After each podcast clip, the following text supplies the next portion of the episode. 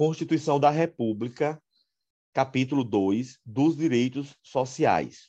Artigo 7 São direitos dos trabalhadores urbanos e rurais, além de outros que visem a melhoria de sua condição social.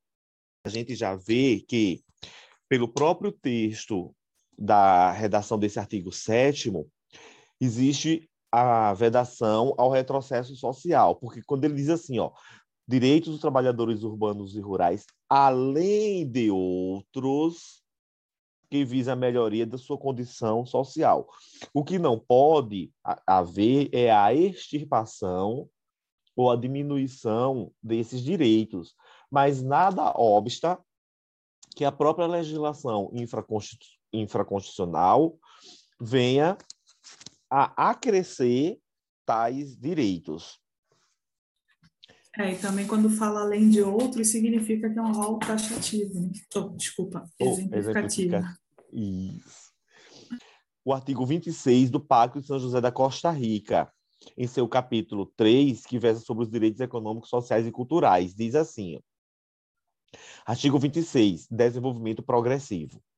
Os Estados partes comprometem-se a adotar providências, tanto no âmbito interno como mediante cooperação internacional, especialmente econômica e técnica, a fim de conseguir progressivamente a plena efetividade dos direitos que decorrem das normas econômicas, sociais e sobre educação, ciência e cultura constantes da Carta da Organização dos Estados Americanos, reformada pelo Protocolo de Buenos Aires, na medida dos recursos disponíveis por via legislativa ou por outros meios apropriados. Inciso 1. Relação de emprego protegida contra dispensa arbitrária ou sem justa causa, nos termos de lei complementar, que preverá a indenização compensatória, dentre outros direitos essa relação. No Brasil, não existe estabilidade, estrito senso, aos empregados da iniciativa privada, e nem garantia de emprego lato senso. O que existe é uma proteção à despedida arbitrária ou sem justa causa, nos termos da lei complementar, cujo, cuja sanção ocorrerá ao empregador para é, a, a, dispensa imotivada é apenas o que? Uma indenização compensatória, que hoje no nosso país é uma multa de 40% sobre o saldo da conta do FGTS. E aqui é bom fazer uma remissão ao artigo 10 do ADCT, que diz assim, ó, até que seja promulgada a lei complementar a que se refere o artigo 7 1 da Constituição, inciso 1, fica limitada a proteção nele referida ao aumento para quatro vezes da porcentagem prevista no artigo 6 caput, parágrafo 1 da Lei 107, da Lei 5.107, de 3 de setembro de 96, que é a atual Lei 8036-90, a lei do FGTS. Esse quatro vezes, exatamente 40%. Dois, fica vedada a dispensa arbitrária ou sem justa causa. A. Do empregado eleito para cargo de direção de comissões internas de prevenção de acidentes, as CIPAs, desde o registro de sua candidatura até um ano após o final do seu mandato. B. Da empregada gestante, desde a confirmação da gravidez até cinco meses após o parto. E aí, sobre essa questão da garantia de emprego da empregada gestante, alguém postou, acho que foi lá no grupo, uma decisão recentíssima do TST no que tange não considerar ilegal a exigência de teste de gravidez no exame demissional. Tem que ser analisada concretamente, como é que foi pedido, né, tudo direitinho. Então, sobre isso, a súmula do TST falava que, mesmo em trabalho temporário, teria garantia provisória de emprego em caso de gravidez, mas recentemente também houve uma alteração nesse entendimento que tem que prestar atenção. Né?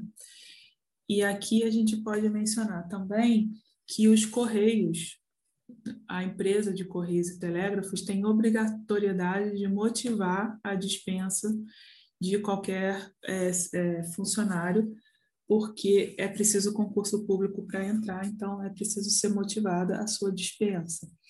E a gente também tem a Convenção 158 da OIT, que prevê a justificativa das dispensas sem justa causa, mas ah, foi denunciada pelo nosso presidente e aí está sendo questionado no STF se, ah, assim como para ingressar no ordenamento é, interno, a, o tratado precisa de um ato que é tanto do legislativo quanto do executivo, para denunciar também não precisaria o legislativo se manifestar, e a denúncia foi só pelo presidente, foi só pelo executivo. Então, se, se teria sido realmente é, denunciada ou não. Mas esse julgamento ainda não aconteceu. Duas questõezinhas aqui, Maria. A primeira diz assim, ó. Eventual medida provisória editada pelo presidente da República, alterando dispositivos da CLT, referentes à indenização devida pelo empregador ao empregado em caso de demissão sem justa causa, seria, sob o aspecto formal, incompatível com a Constituição Federal, por versar sobre matéria reservada à lei complementar, e por esta razão, vedada a edição de medida provisória. Essa questão está correta, porque é exatamente isso, né? É, logo no, no inciso 1 bis, a relação de emprego protegida contra despedida arbitrária ou sem justa causa, nos termos da lei complementar. Então, medida provisória que venha a alterar essa percentagem, ela seria realmente formalmente inconstitucional. De acordo com a jurisprudência majoritária do STF, lei ordinária pode estabelecer hipótese de estabilidade provisória no emprego, a despeito do artigo 7 inciso 1 da Constituição da República, dispor que a proteção contra despedida arbitrária ou sem justa causa será regida lei complementar. E aí eu tenho observação que isso está correto, por quê? Porque, na verdade, em que pese ser lei ordinária, ela está ampliando os direitos. Então, essa lei ordinária, ela está obedecendo ao princípio da vedação ao retrocesso social. Isso aí foi a DI número 639 do STF. Então, exatamente a Lei 8.213 de 91, no seu artigo 118, prevê uma hipótese de garantia provisória de emprego, que é o acidentado pelo código B91, B de bola 91. Então, desde que seja um auxílio acidentário, reconhecido, né, que tem relação de alguma forma com o trabalho, aí tem uma garantia provisória de 12 meses e se for de, despedido, tem que haver a contratação de pessoa com deficiência para a cota. Inciso 2. Seguro-desemprego em caso de desemprego involuntário. Inciso 3. Fundo de garantia do tempo de serviço diz assim: à luz da Constituição de 1988, assinale a alternativa, assinale a alternativa. Acabou com a dualidade de regimes jurídicos relativos à cessação do contrato de trabalho, ao arrolar o FGTS como um dos direitos dos trabalhadores urbanos e rurais, além de revogar o sistema indenizatório e estabilitário seletista que não foi recepcionado pela lei maior. Isso está certíssimo. Porque lembra que antigamente, quando o empregado era admitido, ele poderia optar pelaquela estabilidade decenal ou pelo regime do FGTS. E isso vigorou até a Constituição de 88, quando finalmente acabou com essa dualidade e todos os empregados da iniciativa privada automaticamente eles são inseridos no regime fundiário, que é o FGTS.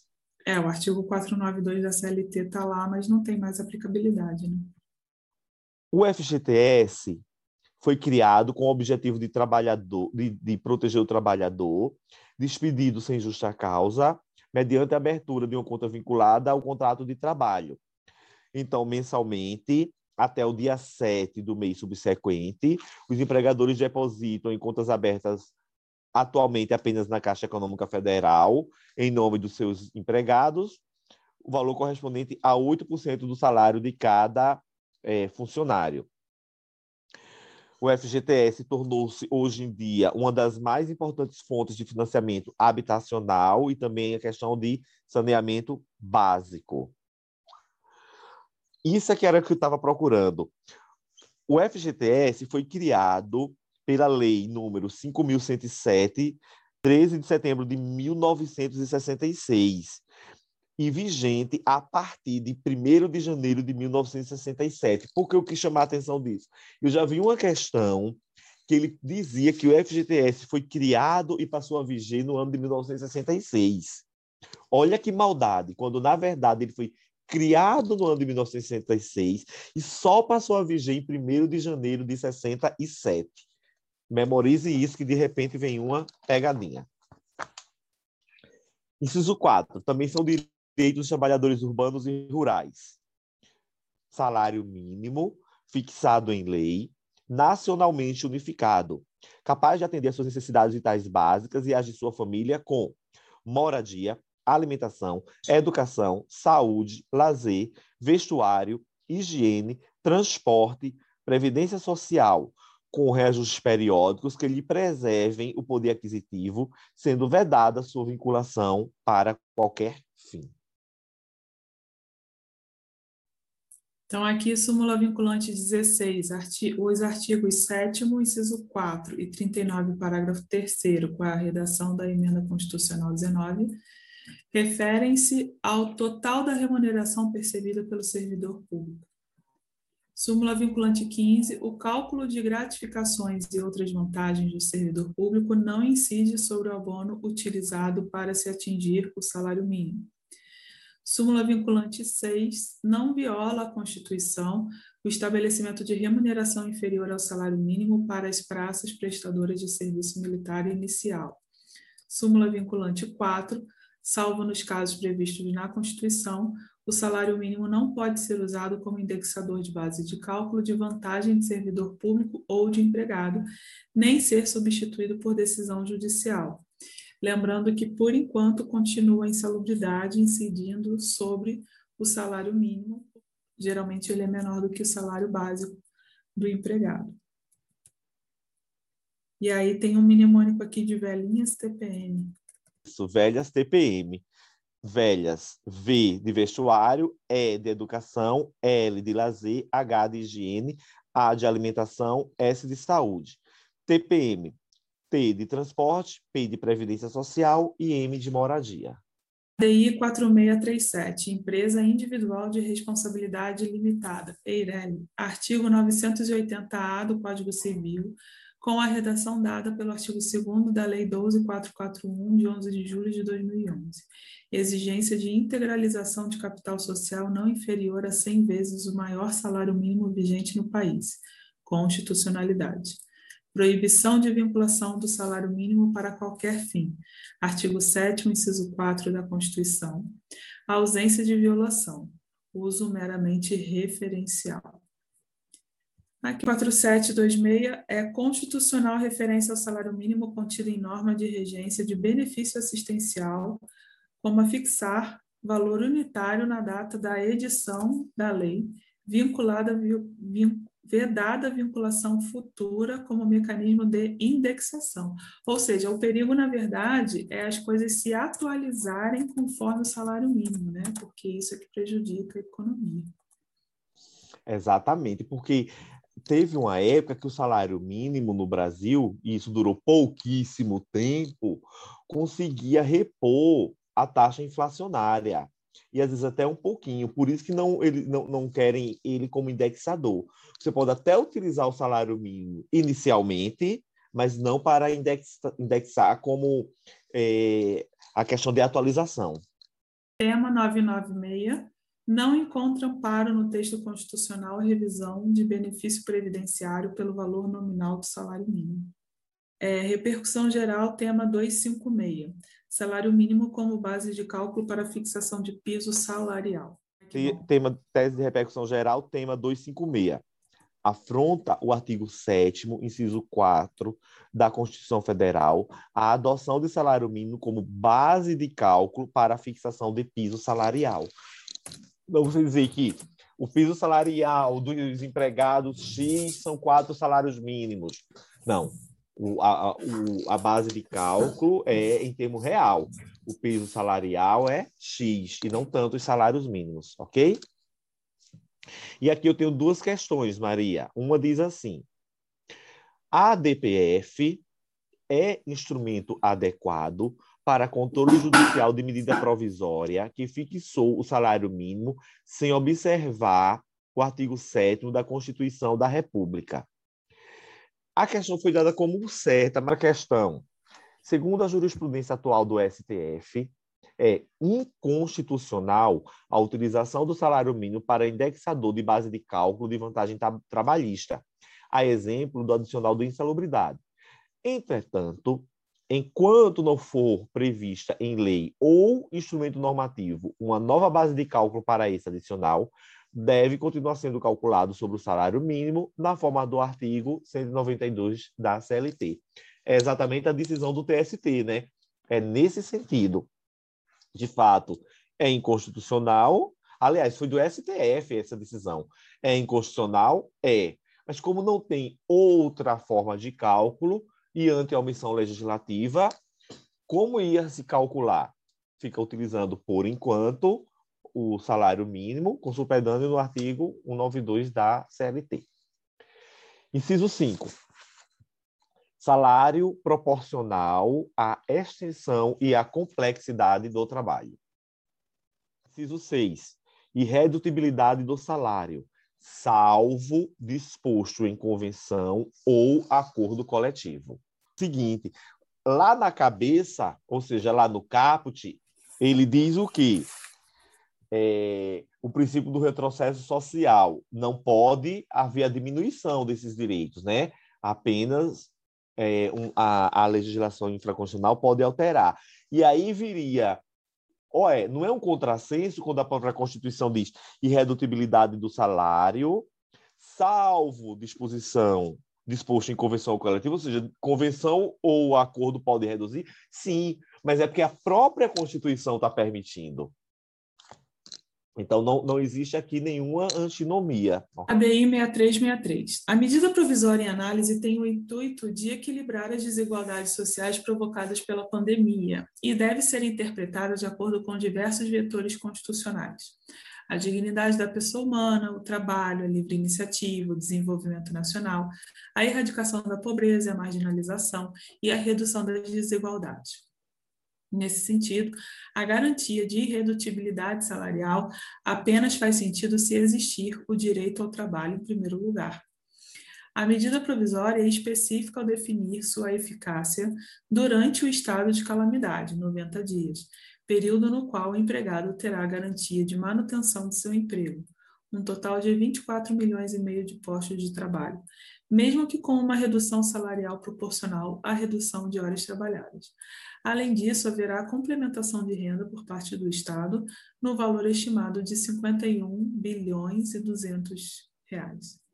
Ademais, o empregado tem a opção de não aceitar essa redução juntamente com o auxílio emergencial proporcional. Nesse caso, se houver demissão, ele receberá o auxílio-desemprego. Assim, a medida provisória não tem o objetivo simples de legalizar a redução salarial, mas sim de estabelecer mecanismos emergenciais de preservação de emprego e de renda. Não se trata de conflito entre empregado e empregador e da definição salarial como resultado desse embate, que é a situação normal na qual se exige a participação sindical para equilibrar as forças. A situação atual não exige conflito, mas convergência para a sobrevivência da empresa, especialmente a micro e a pequena, do empregador e do empregado com auxílio do governo. Se não houver pacto entre empregadores e empregados, o resultado da pandemia pode ser o dobro de desempregados no país, situação inadmissível que gerará enorme conflito social. Questão diz: a Constituição incorporou de modo expresso o princípio da irredutibilidade salarial, mas não garantiu de forma absoluta, já que permitiu, em relação à matéria, a flexibilidade sob a tutela sindical. Perfeito.